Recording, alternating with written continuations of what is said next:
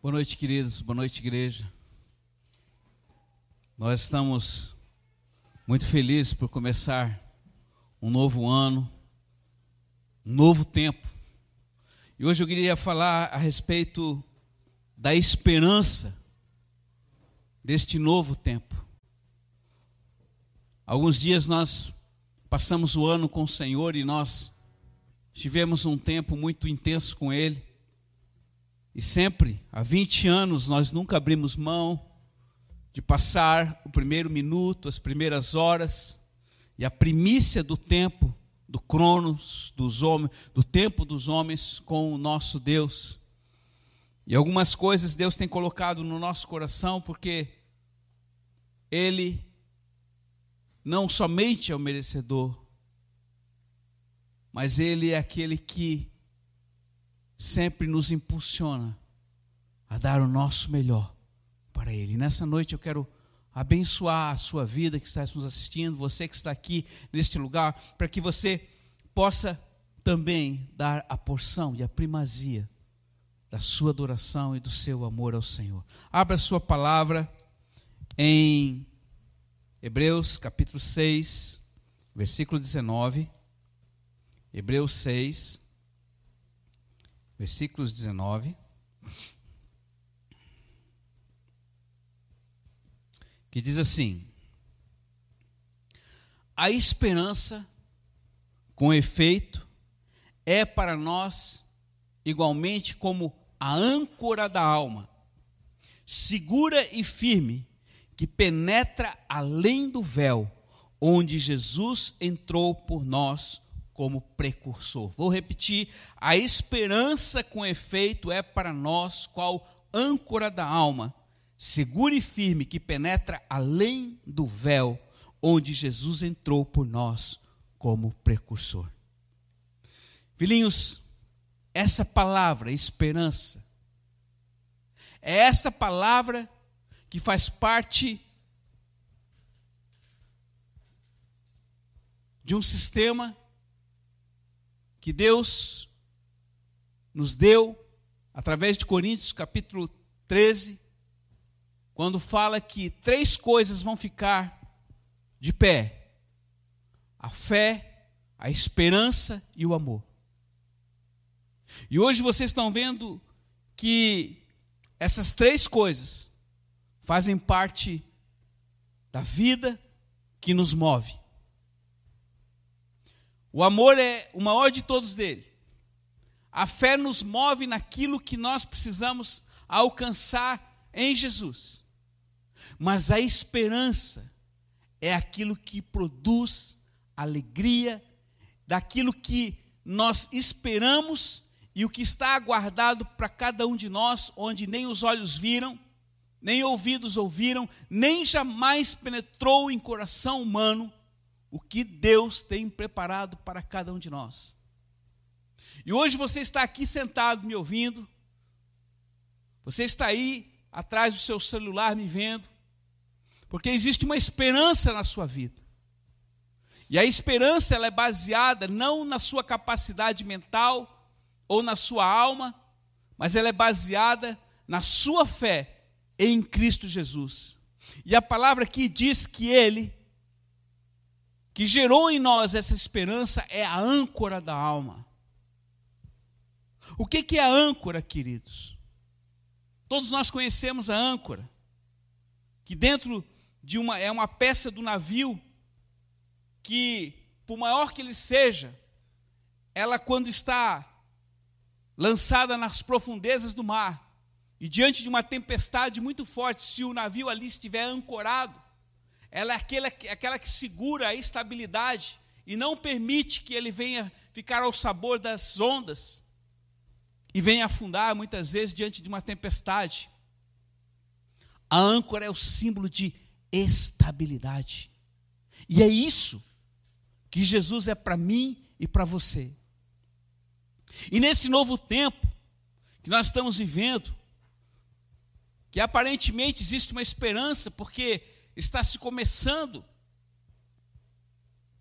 um antídoto, ou aparentemente está, está vindo, estão, o homem está produzindo um antídoto chamado uma vacina para essa pandemia. Que ninguém sabe ao certo. De certa forma, isso tem trazido esperança aos homens. Mas para nós que confiamos no Deus vivo, a nossa esperança sempre estará nele, como a âncora. E a palavra diz aqui que ele foi o precursor, ele foi além do véu. Antes nós não tínhamos acesso à presença do Senhor, mas hoje nós temos acesso através da sua precursão, ou seja, daquele que abriu a picada, daquele que abriu a estrada e nos deu acesso ao coração do Pai.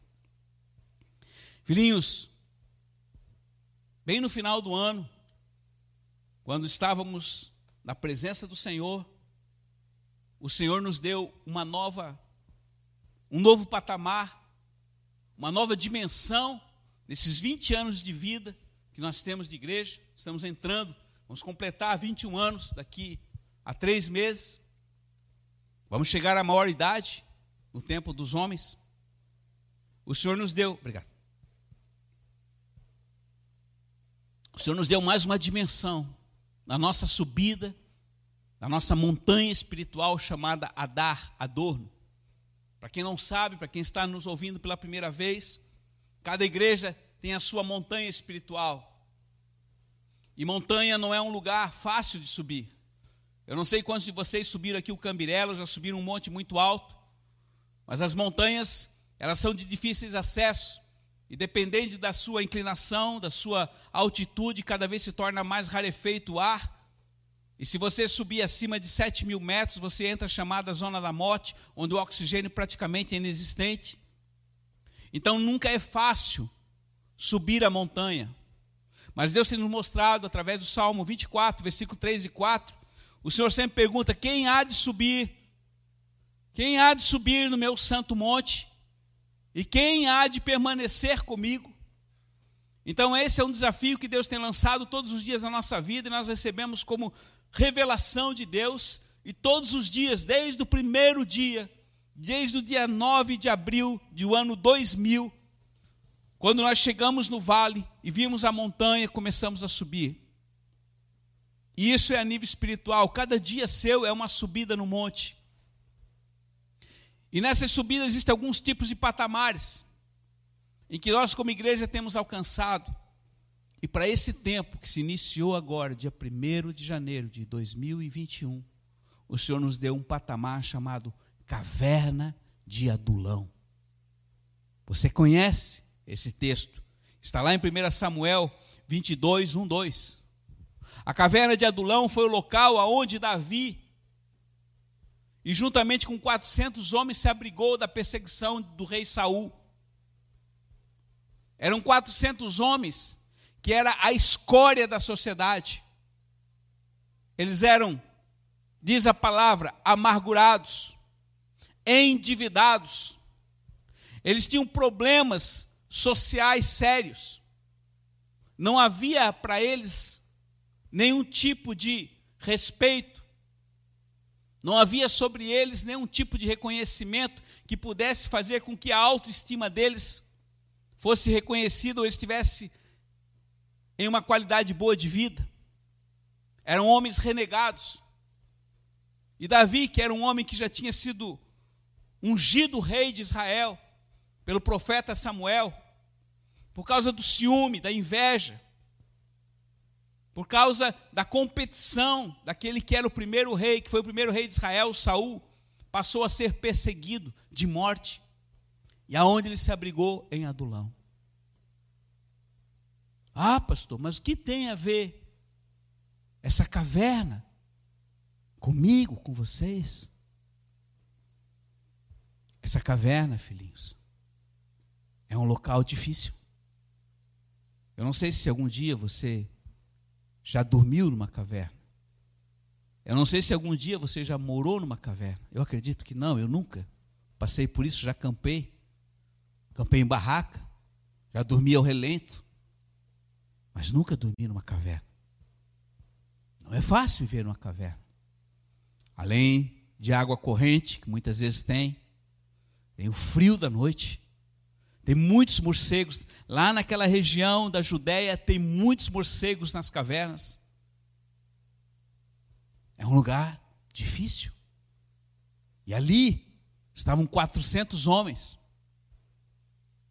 amargurados, não reconhecidos, sem família, não tinham nada na vida. Tudo que eles encontraram foi um homem chamado Davi, que também era fugitivo, porque estava sendo perseguido. Mas, filhos, se nós formos analisar a palavra, diz a palavra de Deus que aqueles 400 homens encontraram através de um homem a esperança que a eles estava expedida. Dentro daquela caverna, dentro daquele lugar frio, daquele lugar difícil de se habitar, eles foram reconhecidos, eles foram valorizados, eles tiveram a sua fé, a sua esperança e o seu amor conquistados por aquele homem chamado Davi. E pasmem, eles se tornaram os 400 valentes do rei Davi. Talvez hoje você se encontre numa caverna. Talvez muitos comemoraram o ano novo, mas você não tinha nada para comemorar. Porque talvez você esteja passando por situações muito adversas. E quando nós recebemos esse patamar, nós não sabíamos exatamente o que, que o Senhor queria para conosco, mas Ele nos dava o exemplo do próprio rei Davi, e ele falou: esta caverna é o local onde todos que permanecem nos montes nesses dias vão começar um novo tempo.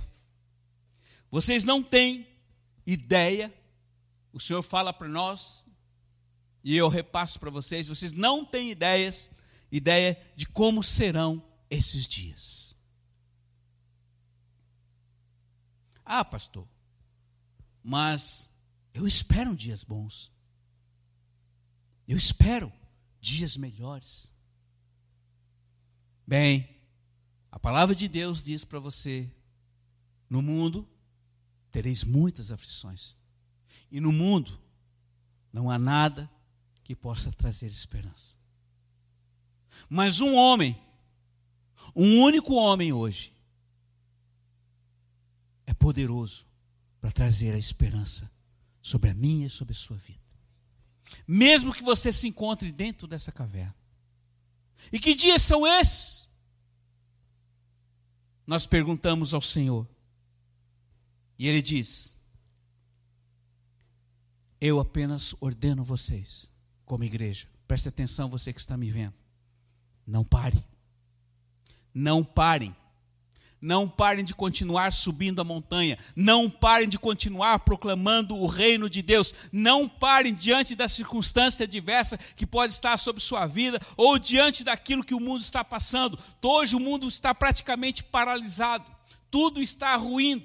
Mas o Senhor diz: continue avançando. Não esmoreçam. Não se deixem levar pelas circunstâncias. Não parem. Ainda que muitos dizem para você, pare, vai descansar, não faça isso, não faça aquilo, fique onde você está. É perigoso você sair de casa, é perigoso você ir para tal lugar que você pode pegar o, o Covid. E ele diz: não esmoreça, não pare, vão, não olhem as circunstâncias. Uma das coisas mais implacáveis para que um homem venha a ser paralisado chama-se circunstância. E você pode dizer, mas a circunstância na minha vida está tudo complicado. A minha vida familiar, a minha vida profissional, a minha vida financeira, a minha vida está tudo um caos. E era aquela situação daqueles homens. Mas Davi, o homem que foi reconhecido segundo o coração de Deus, quando olhou aquela escória, o que ele viu foi um, uma esperança.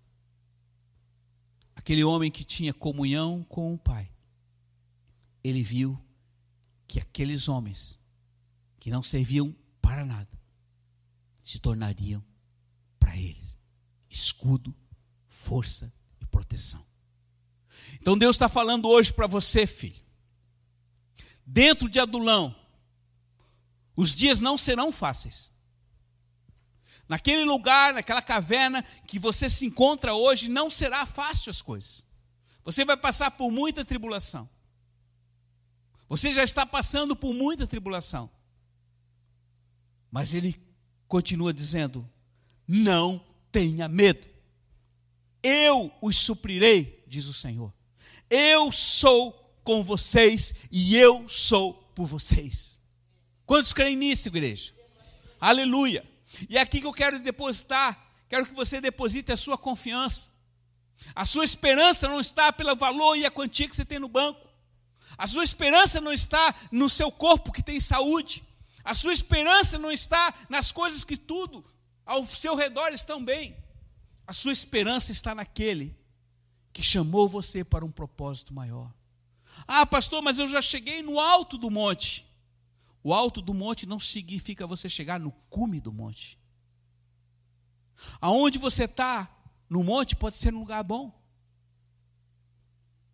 Mas o bom, filhinhos, é inimigo do melhor, do excelente. E o que Deus tem preparado para mim e você é a excelência. Então aquela caverna, que aparentemente cheia de morcego, não servia para nada. O profeta Miqueias diz que era a glória de Israel. Adulão é a glória de Israel. Como? Uma caverna onde as pessoas se escondem, que não serve para nada, pode ser a glória de Israel. Porque aqueles homens se tornaram tão valentes, tão valentes, que um dia Davi estava com sede e falou: Ah, quem me dera beber as águas, que eu não me lembro agora exatamente do local, que ficava lá no meio dos filisteus. E alguns valentes foram lá e trouxeram a água para ele, arriscaram a própria vida. E quando ele viu aquela água, ele disse: Senhor, eu não sou digno de beber essa água. Eu darei a ti, Senhor, como a primazia, porque esta água teve o sacrifício da vida desses homens. Homens que não temeram o que tinha pela frente. Então nós estamos entendendo que adulão, filhinhos, para nós significa que vai ser um tempo de dura, de duro treinamento Vai ser um tempo em que nós vamos aprender a viver mais dependentes do Senhor do que vivemos até aqui. Quantos aqui têm vivido na dependência do Senhor a cada dia e têm provado isso a cada manhã? Amém? Essa é a nossa vida. Não há um dia, queridos, que eu levanto pela manhã, que eu abro os meus olhos e eu digo, Deus, obrigado, porque agora acabou de renovar a tua graça e a tua misericórdia sobre minha vida. E a graça que é renovado sobre mim, sobre ti, ela tem exatamente aquilo que você necessita para o dia que se chama hoje. Se você for usar a graça de hoje para amanhã, ela estraga. E lá no deserto, Deus enviava maná de segunda, de domingo a sexta, mas no sábado não vinha maná. Mas hoje, a graça e o maná vêm todos os dias. E se você tiver a sabedoria, Deus vai te dar graça para você não somente valorizar e você saber que todo o poder e toda a autoridade o Senhor te deu. Para você vencer as circunstâncias da vida. Porque ele falou: nada mais será como foi antes. Tudo que você viveu até o ano passado, no início do ano passado, ruiu. Tudo mudou. E não tem volta. Ah, mas eu tenho esperança de voltar. Não, há um novo tempo.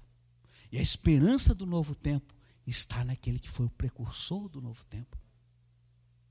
Vocês imaginam, queridos, o dia em que os discípulos que estavam ali foram até o Getsemane com o Senhor e de repente ele foi preso. E depois que ele foi preso, tudo que aconteceu, tudo começou a ruir, toda a esperança deles começou a ruir, tudo começou a ruir, e viram aquele que eles creram, que depositaram a confiança, que lhes ensinou todas as coisas, ser sacrificado, ser torturado. Você imagina como ficou o estado emocional deles de ver o, o, aquele que só fez o bem, que fez o milagre, sendo espancado, cuspido. E depois de tudo, de ser crucificado e expirado. Sabe, filhos, tem vezes que o Senhor nos permite, por isso que quando nós tomamos a ceia do Senhor, nós sempre levamos vocês a voltarem dois mil anos atrás e visualizarem Jerusalém e um homem carregando uma cruz. Eu sei que é muito religioso, já estamos acostumados a ver um homem ali carregando, bonitinho. Não, não, não, filhinhos, não. Nada disso. Existe um mistério na, na ceia do Senhor. Existe um mistério no sangue do Senhor. E quando você bebe do sangue come da carne dele, você tem revelação do quão grande foi o amor dele para a minha vida e para a tua vida. Por isso você está aqui hoje, por isso nós estamos aqui hoje, para fazer valer a pena o sacrifício dele por mim e por você. Mas ele continua. Lá em Tiago, capítulo 1, versículo 2, diz assim: Meus irmãos, queridos filhos, meus, tende por motivo de grande alegria o passardes por muitas tribulações ou provações, porque a vossa fé, uma vez provada, leva à perseverança, e a perseverança confirmada será fortalecida e vai firmar o coração de vocês para que vocês sejam perfeitos e íntegros, sem nenhuma deficiência. É na adversidade, filhinhos, que nós somos forjados. Eu sempre lembro dos meus pais, e vocês devem lembrar dos pais, avós de vocês, e saber a dureza que muitos deles tiveram no passado. Hoje, aparentemente, com toda essa tecnologia, com o poder aquisitivo que temos hoje, tudo se tornou muito, muito fácil. Mas ainda assim nós reclamamos porque às vezes temos que fazer alguma coisa. Mas eu vivi uma época, eu já falei isso aqui repito. Eu vivi uma época que mamãe levantava às 5 horas da manhã. Eu era o décimo primeiro, o último filho. Como normalmente eu brinco, eu, sou, eu era o onze. Mas, todos os dias mamãe levantava às 5 horas da manhã. Não havia padaria naquela época o pão precisava ser amassado, aquela roda de macarrão precisava amassar, fazer a massa. O pão precisava ter um tempo para crescer e ir para o forno a lenha. Papai tinha que rachar lenha.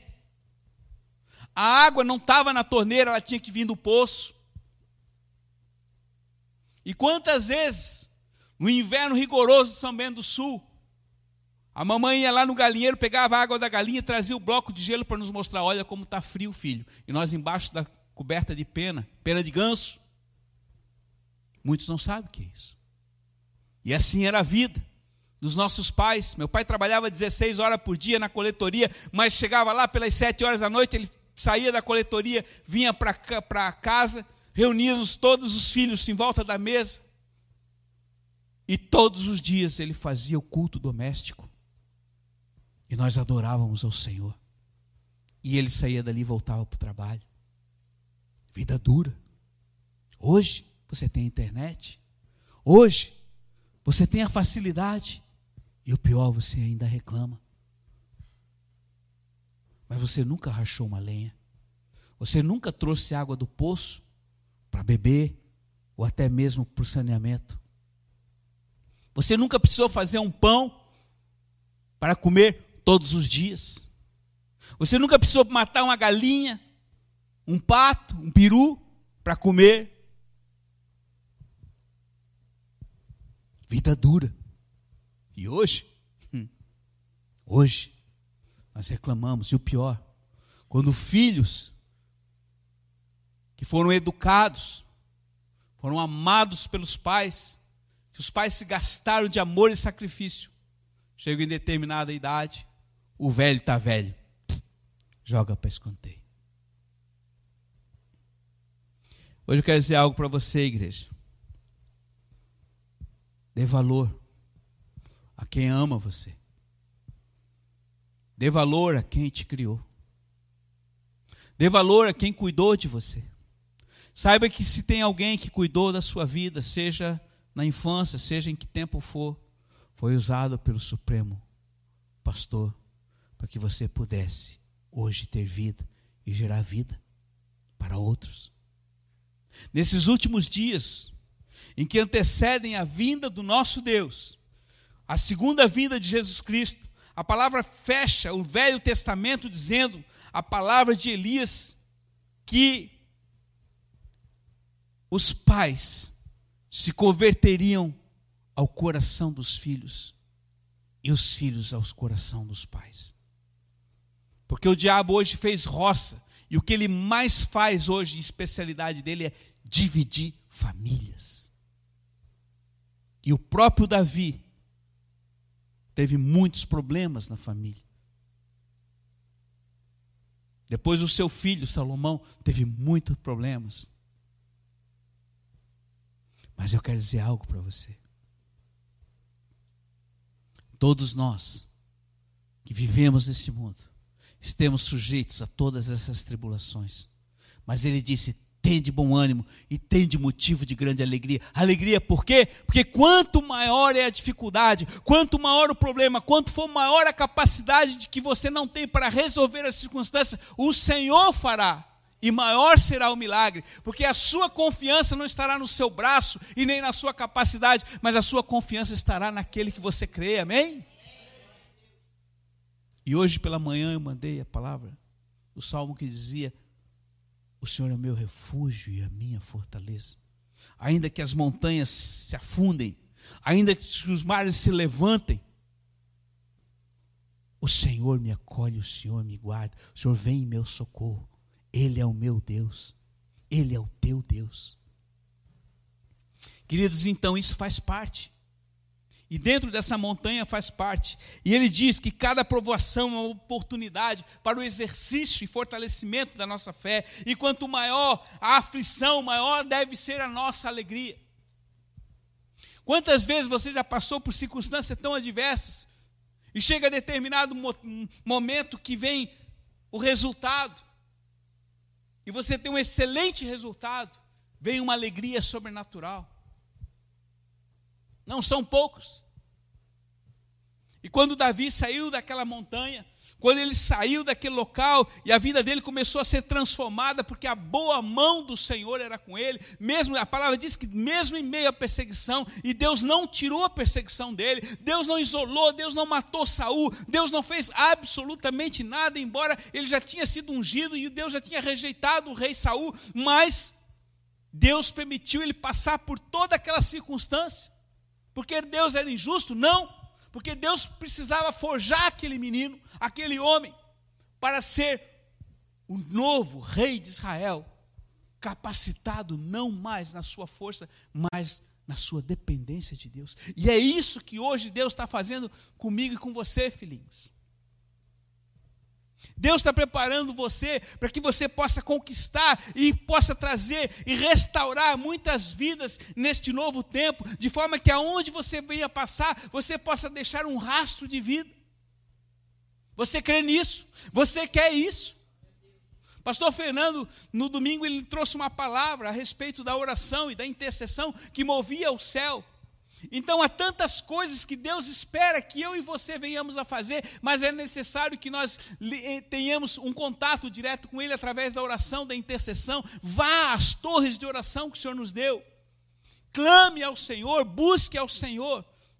Há tantas coisas que Deus quer realizar através da sua noiva, mas muitas delas estão suspensas. A resposta para vir para a terra, porque falta oração e intercessão. E esses homens ali naquela caverna, eles conheciam o Deus de Israel e Deus os perdoou de tudo o que eles tinham feito de errado na vida. Os amargurados foram curados, porque liberaram perdão. Quanta amargura hoje está no seu coração que impede você de amar alguém que ofendeu você. Mas ele diz: Bem-aventurado quando sois ofendidos, porque eu fui ofendido e não revidei. Ele ensinou a oração que todos nós conhecemos. Assim como nós perdoamos os que nos ofendem. Não, mas eu não posso perdoar. Filhinhos, tão pouco termina a oração que Jesus ensinou, dizendo: Se eu não perdoar, tão pouco vosso Pai há de perdoar. Porque aquele que um dia tomou sobre si o madeiro pesado e foi torturado como ninguém nessa vida, ele foi fiel até o fim. Então ninguém tem. Ninguém, presta atenção, igreja. Presta atenção, você que me assiste. Ninguém um dia diante dele vai ter justificativa de que não pôde perdoar. Ah, pastor, mas é difícil, não sabe o que aconteceu comigo. Eu digo para você uma coisa. Pelo meu sentimento, pelo seu sentimento, você pode não perdoar quem te fez muito mal. Mas se você perdoar na pessoa de Jesus, esse mesmo Jesus que levou sobre si os seus pecados, as suas iniquidades, os seus erros, as suas ofensas, saiba que se você liberar perdão na pessoa dele, Deus muda o seu coração. E tudo que Deus quer de você é: eu perdoo na pessoa de Jesus.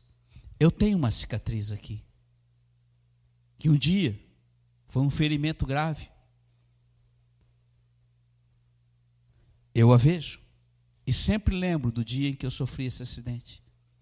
Doeu muito, mas hoje não dói mais. Porque ela foi curada. Deus quer curar o seu coração. Então não, por favor, não se desespere, não perca a esperança, não esperneie por situações adversas que Deus está fazendo você passar neste novo ano. Ele falou: não será fácil nessa caverna. E terminando aqui, ele diz ainda assim: quando no mundo as coisas naturais se tornam cada dia mais difíceis, quando você se torna a sua vida, as circunstâncias se tornam como um caos, eu dei a vocês um, um, um coração que cuja a essência dele possui olhos, que pode enxergar como eu enxergo. E quando na atual situação, que nós vemos que o mundo está, e olhamos e conseguimos ver com os olhos do nosso coração, Efésios 1, capítulo 18, a palavra diz que tudo que nós vamos poder ver é glória. A glória dele, que é manifesta através da adversidade. Então, filhinhos, essa palavra não é minha. Essa palavra é dele. Ainda que eu possa ter um sentimento totalmente contrário, sempre esta palavra será verdadeira. E eu, mentiroso. Desculpe o termo mentir. Eu posso dizer errado. Porque ela é infalível. Passará os céus, passará a terra, passará todas as coisas, mas a minha palavra, diz o Senhor, não passará e Ele é fiel, porque Ele zela por aquilo que Ele falou. Ele não muda por causa da circunstância. Se Ele falou, está falado, e o que Ele falou se cumprirá. Amém? Amém. Aleluia. E essa é a esperança que eu e você podemos ter nele. Ele venceu, Ele abriu o véu. Então, filhos, não fique falando de coisas ruins. Você pode relatar as circunstâncias, mas lembre-se, não seja motivado pelos sentimentos do seu coração enganoso. Profetize aquilo que você sabe que Deus quer que venha se realizar sobre sua vida, sobre a vida da sua fi, dos seus filhos, sobre a vida do seu marido, da sua esposa, sobre a vida de quem está ao seu redor, sobre essa cidade, sobre esse estado, essa nação. Profetiza e ora. Ora pelo que Deus te deu e zela. Não te apega, mas ora e cuida. Porque tudo que você tem hoje em mãos, Deus te deu como administrador. Administra bem, como um bom mordomo. E zela. E o que Ele deu mais precioso para você são pessoas, seus filhos, seu marido, sua esposa, seus amigos, seus irmãos da igreja. Alguns de vocês não têm família natural de sangue, mas o Senhor mesmo fala: Eu fiz o solitário habitar em família. Aqueles 400 homens não tinham mais nada, tinham perdido filho, marido, não tinha mais ninguém. Foram se abrigar numa caverna com um homem e se tornaram os 400 valentes de Israel. Hoje, eu quero abençoar você, para que você receba uma nova esperança baseado não na circunstância, mas na palavra de Deus, para que você venha a ser um desses valentes que Deus depositou a confiança e pode seguramente saber que você será uma pessoa que aonde você vai passar, você vai deixar um rastro de vida. Eu te convido agora então, levante-se do seu lugar. Se alguns de vocês quiserem vir à frente, pode vir à frente. Nós vamos orar com vocês. Se você sente que você quer ser forjado, que você quer ser um daqueles que quer ser transformados como os valentes que o Senhor espera e está formando, pode vir à frente. Nós queremos abençoar você. Enquanto os levitas adoram ao Senhor, nós vamos orar e vamos abençoar a sua vida. Cheio, cheio. E se você tiver que chorar dentro da caverna, esse é o momento. Se você disser grande é a minha dor, chora. Derrama seu coração diante do Senhor. Pode expressar a sua dor. Aquele que te chamou a caverna te ouve, te compreende. Mas ele diz: confia, descansa e espera, que eu te livrarei.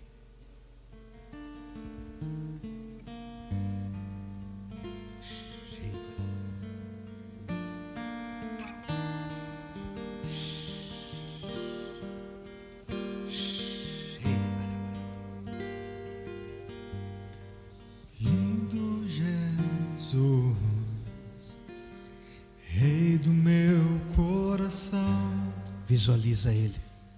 Como eu amo os teus caminhos. Ele é perfeito.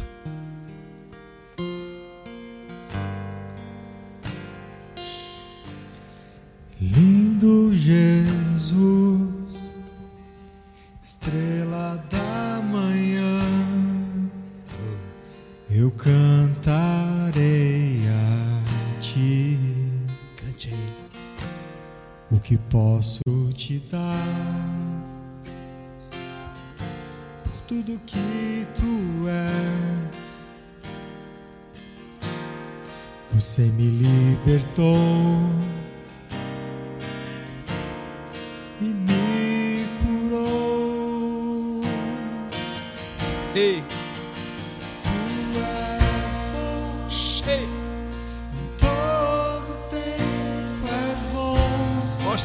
bondade nesta noite, neste lugar. Justiça está em ti. Mostra a tua bondade em todo aquele que neste momento está te é adorando. Nossos olhos estão em ti, Senhor. Tu és bom A tua bondade nos constrange.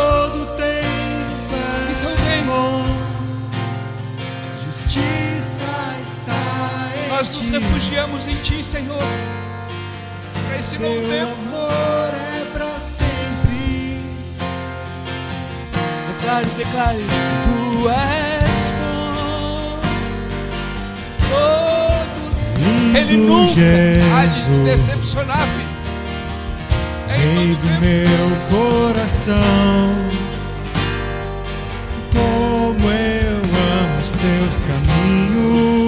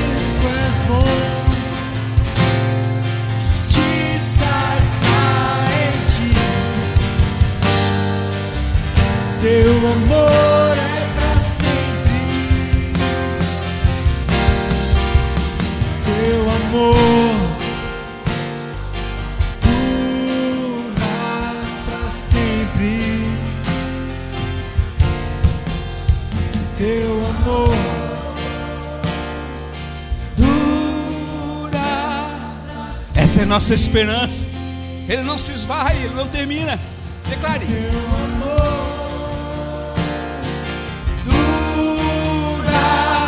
sempre. Obrigado, Pai. Teu amor, Teu amor.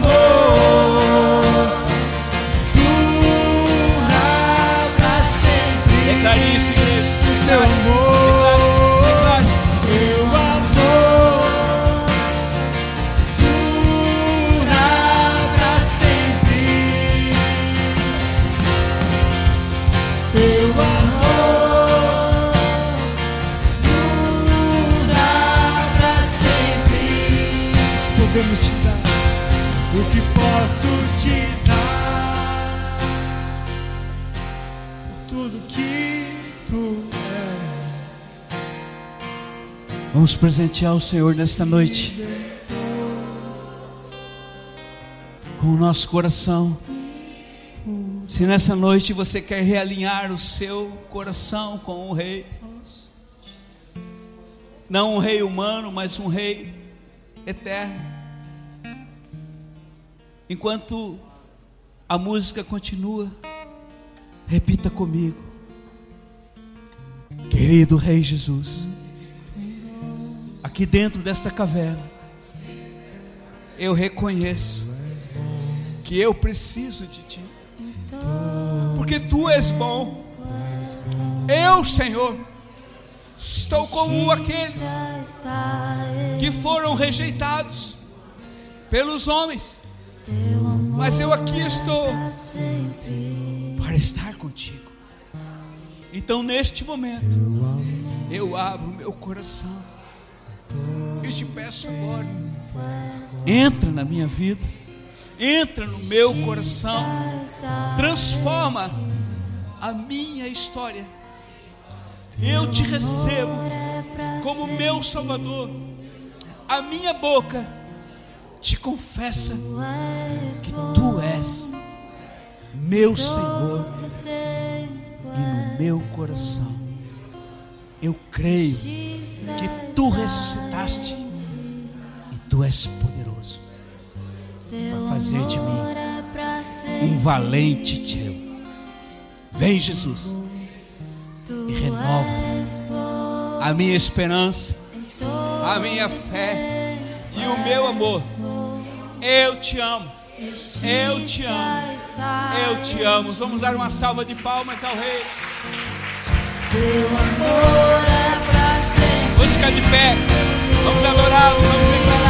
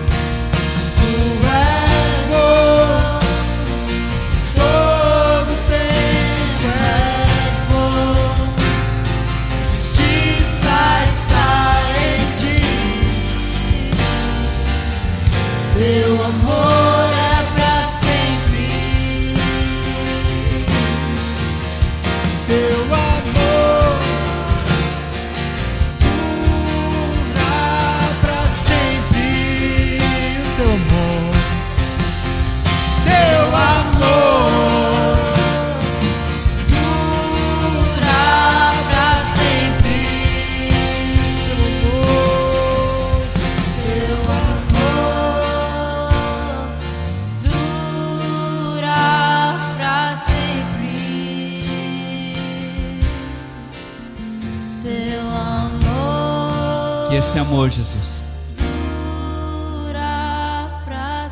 que esta fé, Jesus, e que essa esperança, que é tu mesmo, nos acompanhe, nos renove, nos fortaleça e vivifique o nosso coração. Tu és o nosso maior amor. E a minha oração é que cada filho aqui nesta noite, que subiu neste lugar, que nos cultua através do seu celular, tenha o seu amor fortalecido em ti. E assim, a cada dia, este amor cresça exponencialmente até a tua vida. Que a bênção de Deus, o carinho de Deus, a presença e a esperança de Deus seja um marco sobre a tua vida neste novo tempo. É a bênção deste pastor, em nome de Yeshua. Amém.